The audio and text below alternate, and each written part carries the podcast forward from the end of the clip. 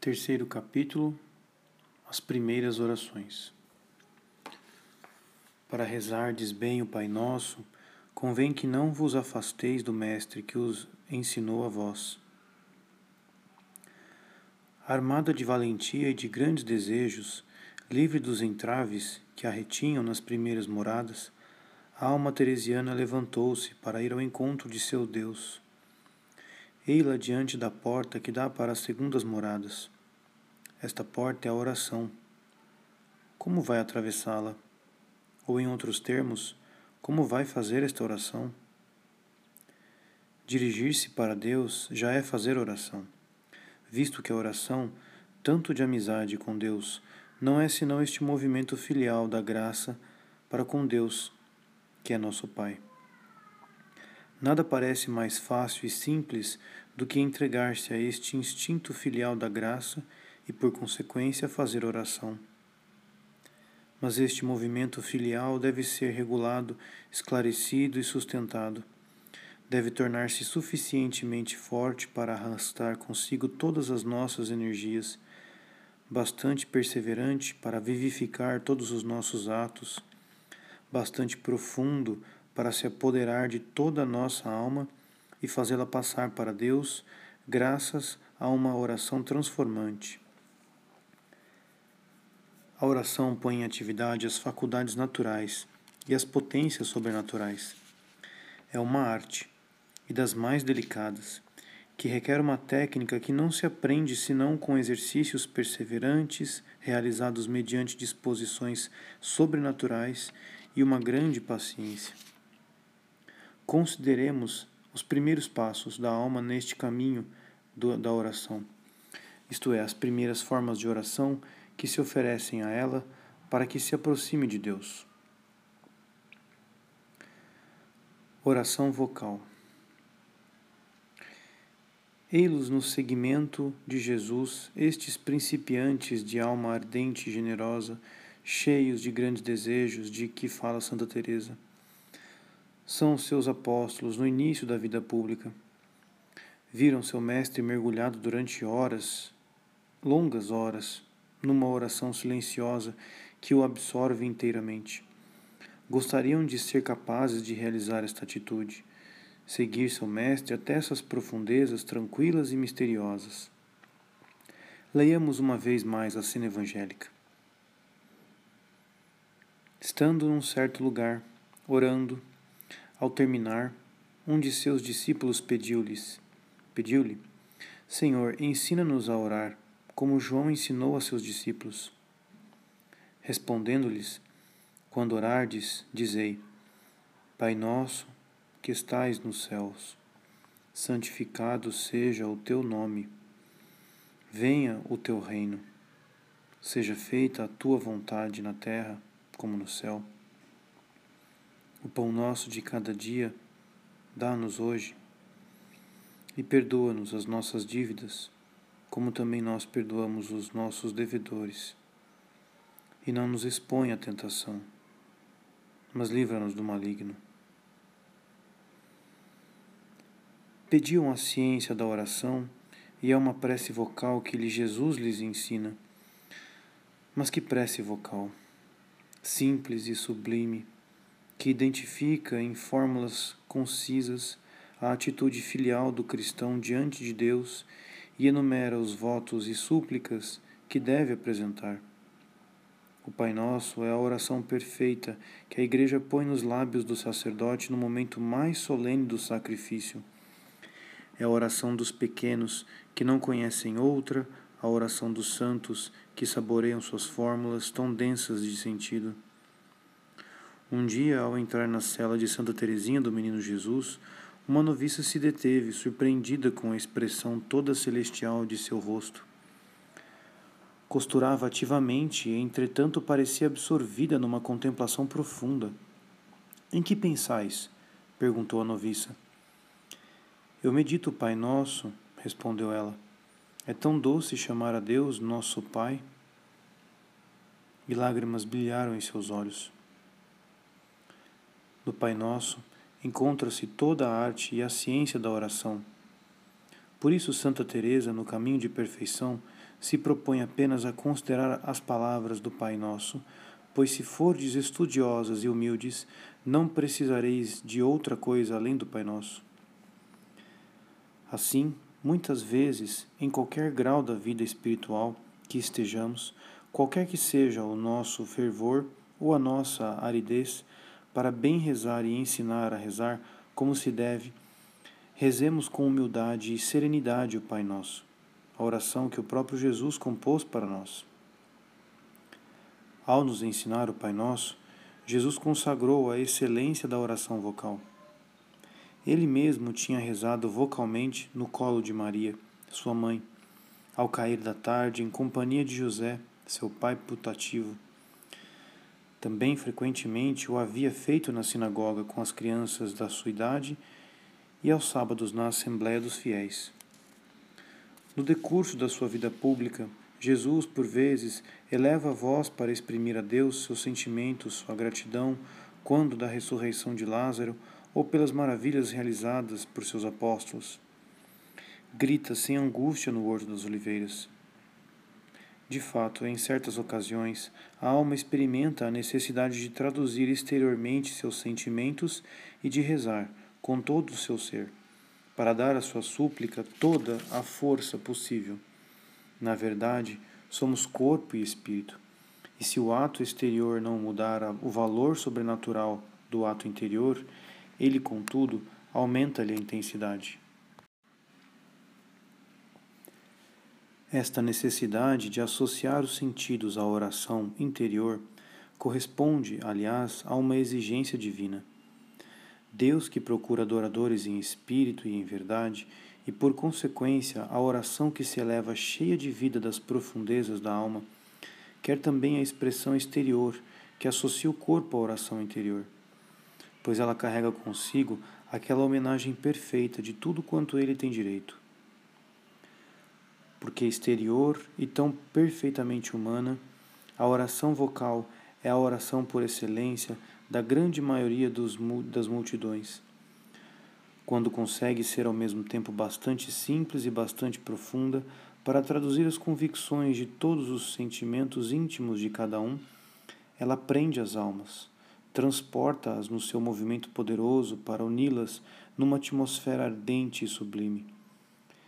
E rompe então numa súplica de tamanha grandeza que não mais a julgaríamos vinda da terra, mas do próprio Jesus Cristo difundido em seus membros. Foi assim que surgiu do convite silencioso da Virgem Imaculada que apareceu a Bernadette rezando o rosário, esta oração das multidões de Lourdes uma das homenagens não só das mais impressionantes, mas também das mais eficazes que podem subir da terra ao céu. Por mais elevados que os contemplativos estejam em sua união silenciosa com Deus, nunca poderão menosprezar ou negligenciar uma forma de oração que tem tal valor e pode ter grande eficácia junto de Deus e dos homens. Devem, portanto, se manter fiéis sejam quais forem as dificuldades que possam vir a encontrar. A negligência, neste particular, que normalmente busca uma desculpa na impotência, procede muitas vezes de certo orgulho sutil e de um hábito de abandono passivo que se tornou preguiçoso. A oração vocal será, pois, para eles um exercício enérgico de humildade e de simplicidade, muito frutuoso para a alma e bem agradável a Deus. Para que esta oração vocal mereça o nome de oração, ela deve ser interior.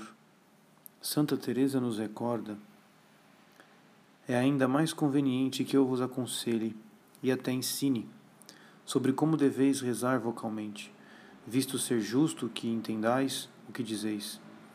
Quando digo credo, parece-me ser razoável que eu entenda e saiba aquilo que eu creio. Uma coisa desejo que entendais. Para rezardes bem o Pai Nosso, convém que não vos afastei do Mestre que o ensinou a vós. Direis que isso já é meditação, que não podeis nem quereis senão rezar vocalmente. Tendes razão em afirmar que isso já é oração mental. Mas eu vos digo, na verdade, não sei como separá-la da oração vocal. Se é que pretendemos rezar vocalmente com perfeição, entendendo com quem falamos. de fato, é nossa obrigação procurar rezar com atenção. É assim que a oração vocal se torna a primeira forma de oração propriamente dita. Os principiantes vão se servir dela. Recorrerão a ela mais frequente e mais demoradamente, sobretudo aqueles que, pouco familiarizados com as atividades intelectuais puras, têm necessidade de uma fórmula para sustentar seu pensamento, para despertar em si sentimentos ou deles tomar consciência, e que não conseguem lhes conferir toda a sua força oracional a não ser exprimindo-se exteriormente. Enquanto que para certas almas o recurso frequente à oração vocal poderia favorecer certo desleixo e moleza diante do necessário esforço para a oração, para outros, em quem o costume de atividades criou exigências de movimento quase contínuo ou cujos pensamentos são tão ondulantes que não conseguem fixar-se numa coisa, a oração vocal pode tornar-se um caminho para a contemplação. E até mesmo o único possível. Santa Teresa dá-nos disso um exemplo típico. Sei que muitas pessoas rezando vocalmente são elevadas por Deus sem saber como a uma elevante contemplação. Conheço uma pessoa que sempre só pôde ter oração vocal, mas que mergulhada nesta tinha tudo. E se não rezava, o seu entendimento ficava tão confuso que ela não podia suportar. Quem dera nossa oração mental fosse tão elevada quanto a oração vocal dessa alma.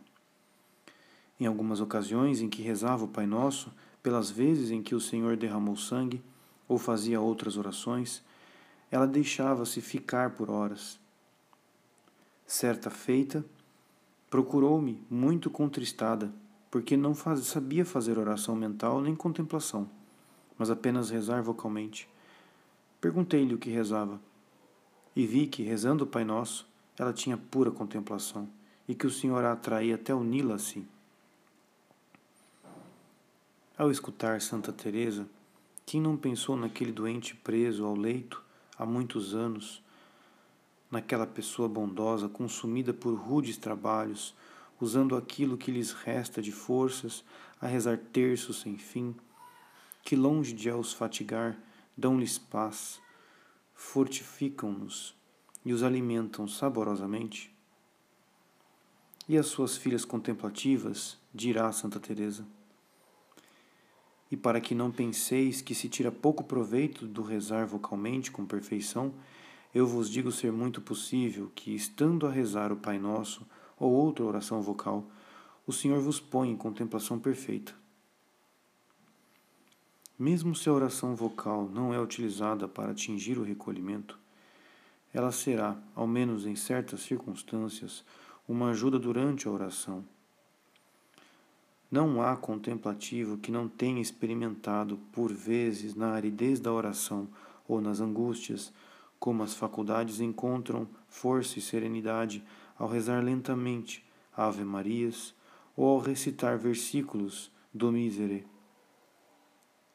Às vezes, escreve Santa Teresinha, quando meu espírito está numa tão grande secura que me é impossível conceber um pensamento para me unir ao bom Deus, recito bem lentamente um Pai Nosso e depois a saudação angélica. Então essas orações me estanziam, alimentam minha alma mais do que se as tivesse recitado precipitadamente uma centena de vezes.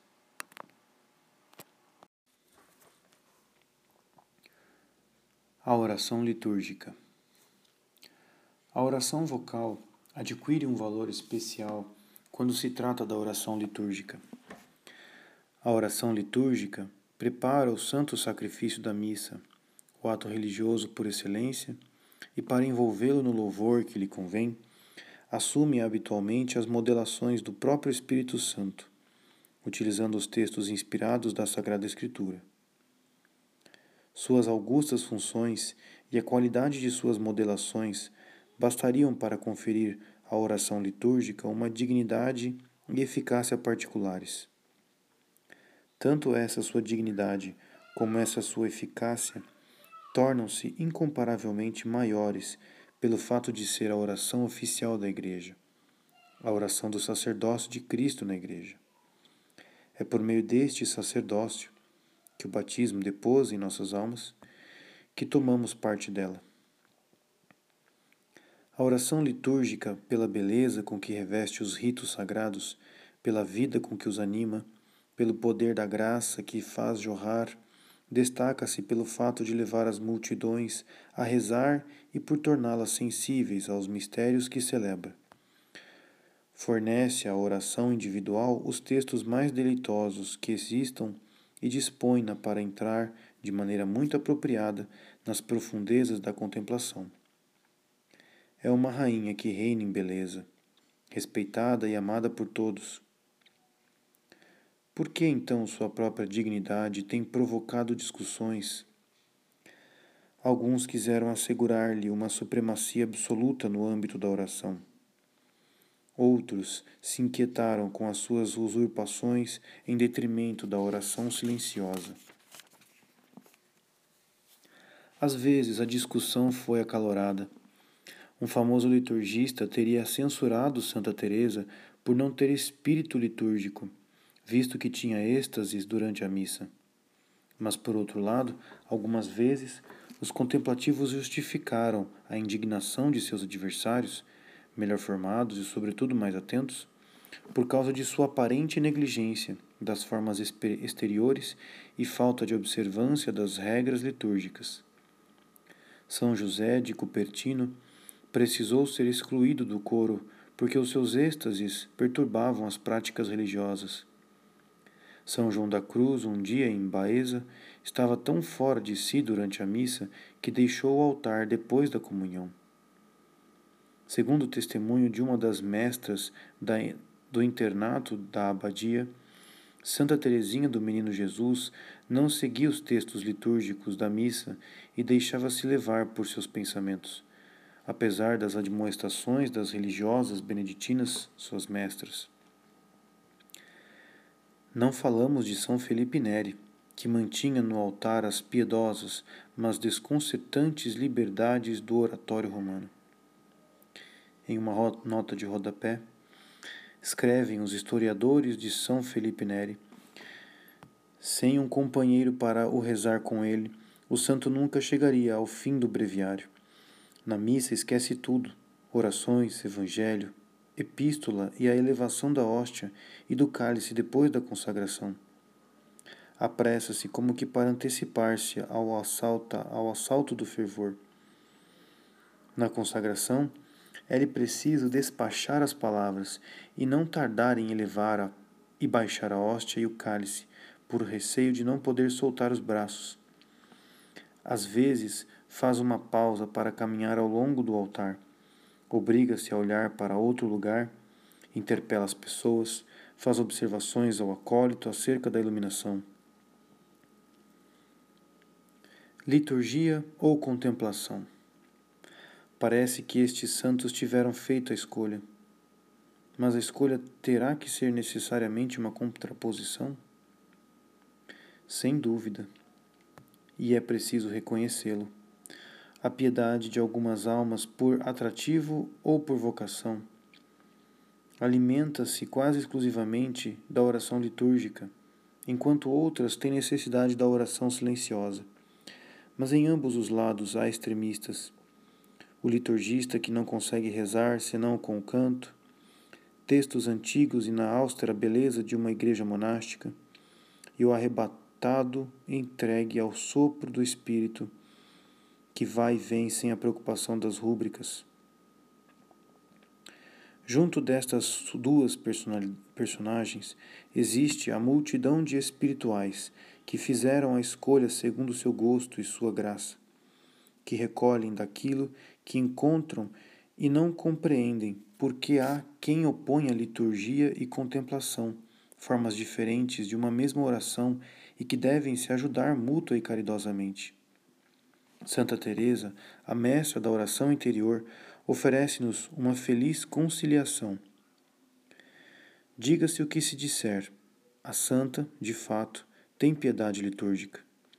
Segue o ciclo da liturgia com tamanha atenção que suas cartas, os acontecimentos importantes de sua vida e até os mínimos incidentes de viagem são datados pelas festas litúrgicas.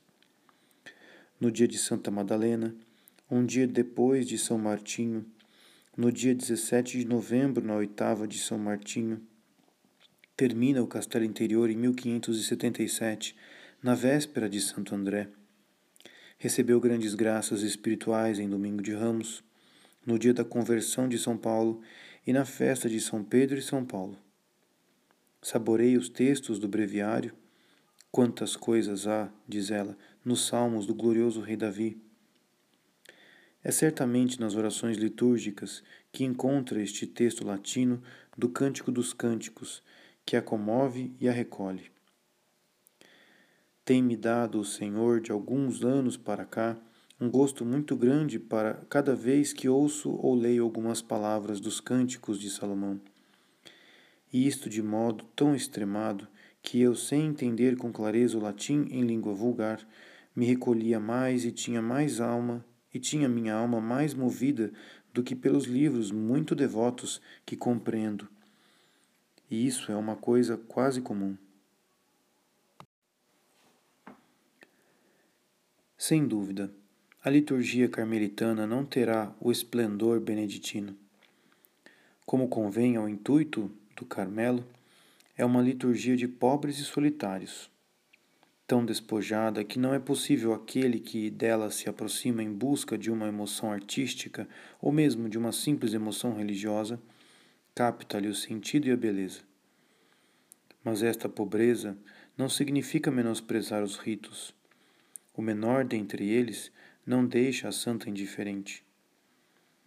Bem sabia que, em matéria de fé, eu antes morreria mil vezes do que me oporia a qualquer cerimônia da Igreja ou a qualquer verdade da Sagrada Escritura. Ela nos diz que suas devoções consistiam em mandar celebrar missas e fazer orações aprovadas, pois nunca fui amiga de outras devoções praticadas por certas pessoas, mulheres em especial com cerimônias que, parecendo-me insuportáveis, lhe causavam devoção. Para agradecer a São José, procurava festejá-lo com toda a solenidade, entendendo ser este o melhor meio de, de o honrar. Compreendeu, sobretudo, o valor do sacrifício da missa, que está no centro de toda a vida litúrgica, e deseja que, para suas filhas, a assistência a ela seja uma participação no sacrifício tão ativa quanto possível. Eis o que relata a venerável Ana de Jesus.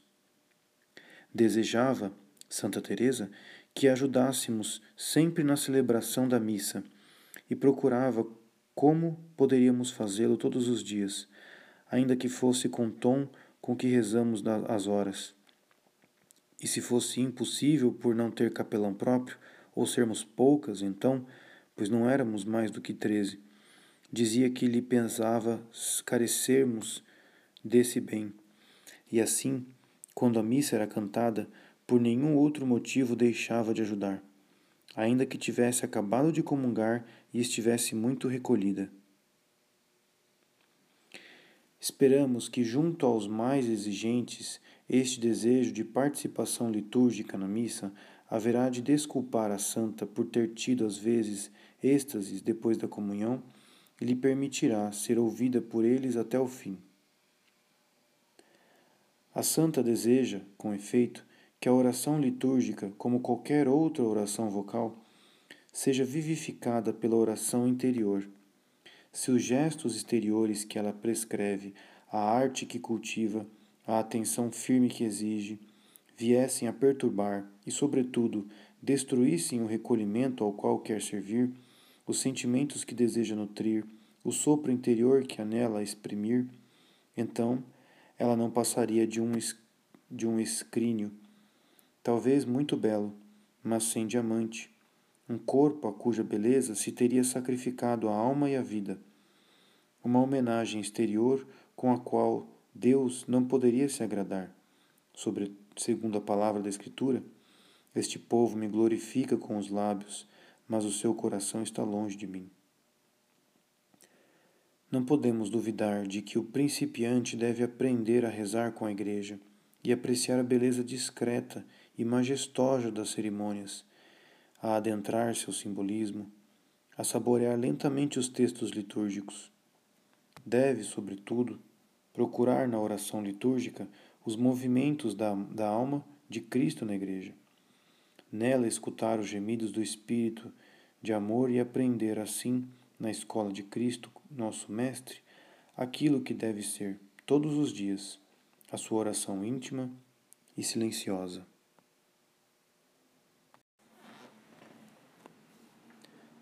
Leitura meditada. Aquilo que certamente o principiante quer aprender a fazer e que devemos lhe ensinar é a oração. Talvez já esteja desde agora tomado por uma graça suave e poderosa, a qual podemos confiá-lo, pois desde este momento tudo lhe é simples, ou até mesmo fácil nesse trabalho de amizade. Mas se não sentir um apoio sobrenatural, como poderíamos arremessá-lo sozinho neste trato íntimo com Deus, tão simples em sua definição, mas na prática tão complexo? Certamente seu amor por Deus é muito vivo, mas as faculdades também são bem inábeis para agirem por si próprias em assuntos elevados e muitas vezes mal conhecidos. Não estão suficientemente alimentados de doutrina, e mesmo que estivessem, que o estivessem, não poderiam se manter durante muito tempo junto do Mestre em piedosas considerações. Neste caso, cai em sonhos vagos ou na impotência, e a boa vontade do começo corre o risco de naufragar no desânimo. Mas eis um meio sugerido por Santa Teresa, e do qual ela lançou mão com largueza, a leitura meditada. Falando das almas que não podem discorrer durante a oração, Santa Teresa escreve: Por mais curta que seja, a leitura tem utilidade para que se recolham. Ela supre a oração mental que elas não conseguem fazer. Se o mestre que ensina a insistir que a oração seja sem leitura, não conseguem perseverar muito tempo na oração. Poderemos utilizar um livro de meditação que ofereça considerações elaboradas, sentimentos expressos, resoluções a tomar Toda uma oração perfeitamente ordenada, impessoal, é certo, mas que a alma poderá fazer sua, escolhendo o que lhe convém e adaptando-o às suas necessidades. O livro a escolher para a leitura meditada não é apenas o livro instrutivo e piedoso, nem mesmo o livro interessante que cativa, mas o livro sugestivo que provoca a reflexão, estimula os sentimentos, ou melhor ainda, o livro que desperta e mantém a alma na presença de Deus. Uma simples leitura não será uma leitura meditada. Esta deve ser interrompida para refletir diante de Deus, para externar-lhe sentimentos, para entreter-se com Ele. Será curta ou prolongada segundo as necessidades, e não será retomada, a não ser quando a alma desfaleça na sua impotência. Finalmente, se a leitura levasse a esquecer-se de Deus pela abundância de pensamentos e sentimentos que sugere, atraiçoaria sua finalidade. A leitura é aqui apenas um meio destinado a facilitar a oração. O seu papel exclusivo é fornecer um tema de conversação com Deus, assegurar um apoio para se unir a Ele. Está a serviço deste trato de amizade com Deus que é o ato essencial da oração e nunca deve permitir-se desviar dele. É rumo a esta meta que a alma a deve orientar constantemente. A leitura meditada será ordinariamente a oração do noviço nos caminhos espirituais. O próprio contemplativo voltará a ela nos momentos de fadiga física ou moral para amparar ou repousar suas faculdades ou ainda para subtraí-las, as preocupações demasiado vivas ou obsessivas que impedem o recolhimento. Escutemos as experiências dolorosas e concludentes de Santa Teresa acerca deste assunto. Passei mais de 14 anos sem conseguir nem mesmo a meditação, a não ser recorrendo a alguma leitura.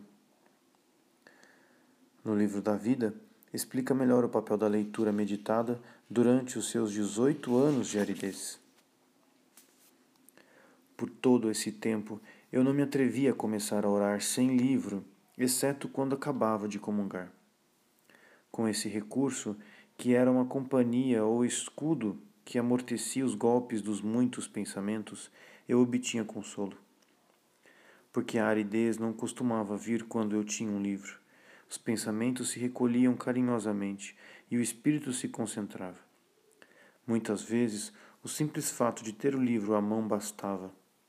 Em algumas ocasiões, eu lia pouco e em outras muito, a depender da graça que o Senhor me dava. Estas confidências de Santa Teresa mostram-nos a importância da leitura meditada no desenvolvimento de sua vida de oração. Por conseguinte, não podemos senão ficar espantados diante da descoberta da desconfiança com que ela é envolvida em certos ambientes, onde se obriga os noviços a suportarem a inevitável aridez do período inicial numa obscuridade quase completa sem que possam recorrer à ajuda de uma leitura a fim de saírem do vazio no qual sua inexperiência ou mesmo sua ignorância os, faz, os fez cair. O perigo de preguiça que acompanha a leitura não justifica esta desconfiança. A leitura é, na verdade, um apoio muito firme e um escudo bastante precioso para o principiante, para que se tenha o direito de privá-lo dele por receio de que, às vezes, não saiba utilizá-lo ou o use mal.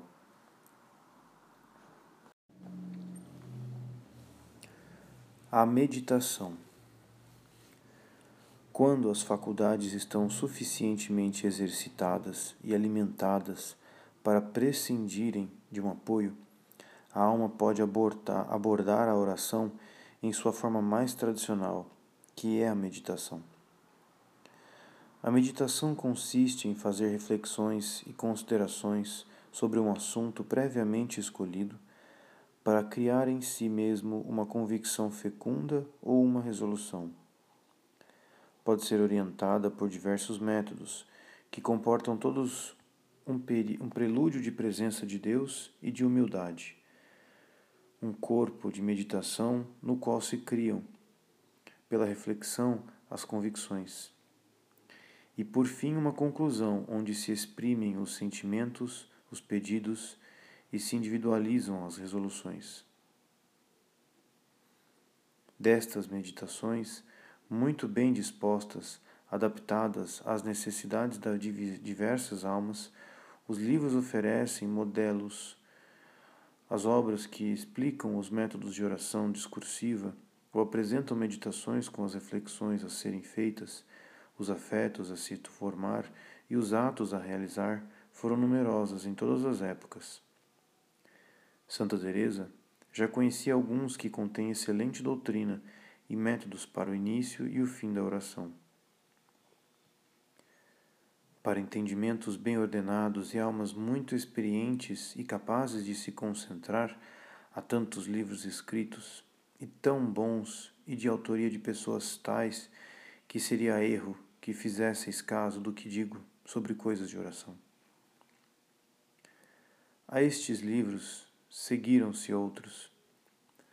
No Carmelo Reformado, alguns mestres elaboraram para os noviços métodos que indicavam os diversos atos que deviam fazer durante a oração.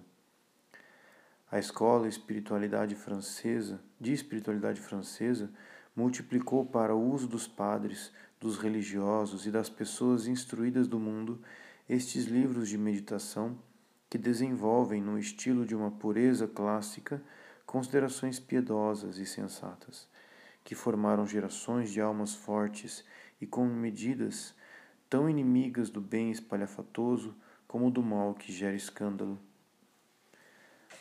Para os nossos espíritos modernos, mais intuitivos do que discursivos, mais ávidos do vivo e do concreto do que de longos raciocínios, estes métodos e estes livros de meditação envelheceram um pouco tempo.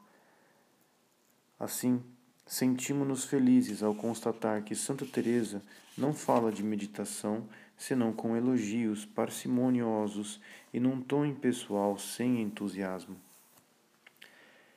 É porque também ela é uma destas almas que nunca conseguiram discorrer durante a oração, e para quem a faculdade racional, o entendimento mais estorva do que ajuda.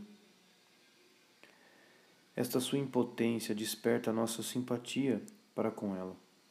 Para nós, pois, será mais fácil aderir às suas opiniões. Em primeiro lugar, o elogio. Quem puder e já tiver o costume de praticar esse modo de oração, não precisa que eu diga nada, pois seguindo um caminho tão bom, será levado pelo Senhor a porto de luz. Com tão bons princípios, não menos bom será o fim da jornada. Todos aqueles que puderem seguir essa via hão de encontrar repouso e segurança, porque estando o entendimento dominado, marcha-se com descanso. O elogio é sincero. Mas quem está habituado às vibrações da alma de Santa Teresa vai achá-lo sem calor, discreto e comedido como a mediação que ela que ele louva. Por outro lado, um perigo ameaça aqueles que têm um entendimento muito vivo. Voltando aos que raciocinam, digo que, embora muito meritória essa atividade, não deve ocupar todo o tempo. Como obtém prazer na oração, essas pessoas não querem saber de domingos nem de pausas, que consideram tempo perdido. Para mim, essa aparente perda produz muitos lucros. Em vez disso, repito, imaginem que estão diante de Cristo e, sem cansar o entendimento, falem e alegrem-se com o Senhor, sem o trabalho de formular raciocínios. Digam-lhe as suas necessidades lembrando-se também dos motivos que ele teria para não admiti-los à sua presença. Santa Teresa conviveu com intelectuais e conhecia bem suas tendências. O perigo para eles consiste em sua facilidade para especular sobre a verdade revelada, a santificação e o proveito intelectual que encontram nisso não os deixam parar e lhes fazem esquecer que a oração é um trato de amizade com Deus. Em uma citação, Maria Eugênio diz: Conheci algumas pessoas que supõem residir tudo no pensamento. Se conseguem ocupá-lo muito com Deus, mesmo que com esforço, cedo essas criaturas concluem que são espirituais. Porém, se, apesar de tudo, se distraem, ainda que por bons motivos, deixam-se abater por uma grande desolação, tendo a impressão de estarem perdidas Por isso a santa não se cansa de lembrar esta verdade, a quem usa muito entendimento, tirando de cada coisa muitos conceitos e conclusões. São esses, sobretudo, que devem reter os ensinamentos da santa no castelo interior. Para ter benefício neste caminho a subir as moradas que desejamos, o importante é pensar muito, mas amar muito. Aliás, Qualquer que sejam as consolações que encontremos na meditação, não podemos nos iludir quanto ao seu valor. Elas são como a água que corre pela terra, que não é bebida junto à fonte. Nunca faltam neste caminho coisas sujas em que a água se detenha, razão porque não chega tão pura nem tão limpa. Não chamo esta oração que, como eu digo, vai discorrendo com entendimento de água viva esta meditação, que é um bom princípio, não satisfazia, contudo, a Santa Teresa. Se fosse necessário resumir as censuras, ou melhor, os temores de Santa Teresa a este respeito, diríamos que ela teme que a meditação detenha as almas apenas na própria atividade intelectual e não as oriente o bastante para Deus, fonte de água viva. Mas teria a santa um modo de orar para aconselhar aos principiantes em uma citação, Segundo o testemunho de Frei José de Jesus Maria, os métodos de oração ensinados aos noviços do Carmelo no início do século XVII, pouco tempo depois da morte de São João da Cruz, não evitavam estes perigos. Em sua obra Don que tuvo San Juan de la Cruz para guiar almas a Deus, este sacerdote escreve: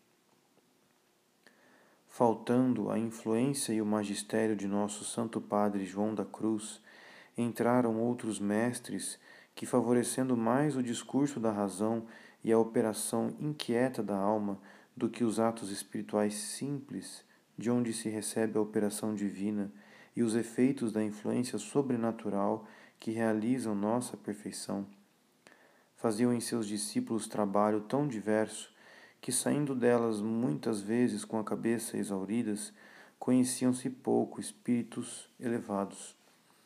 E como no noviciado não se lhes ensinavam como haviam de entrar na contemplação, quando estavam maduros para ela, saíam da escola sem saber o principal de sua vocação, e depois ficavam o resto de suas vidas sem o saber, trabalhando na oração com sua operação natural sem dar lugar àquela divina que introduz a perfeição na alma.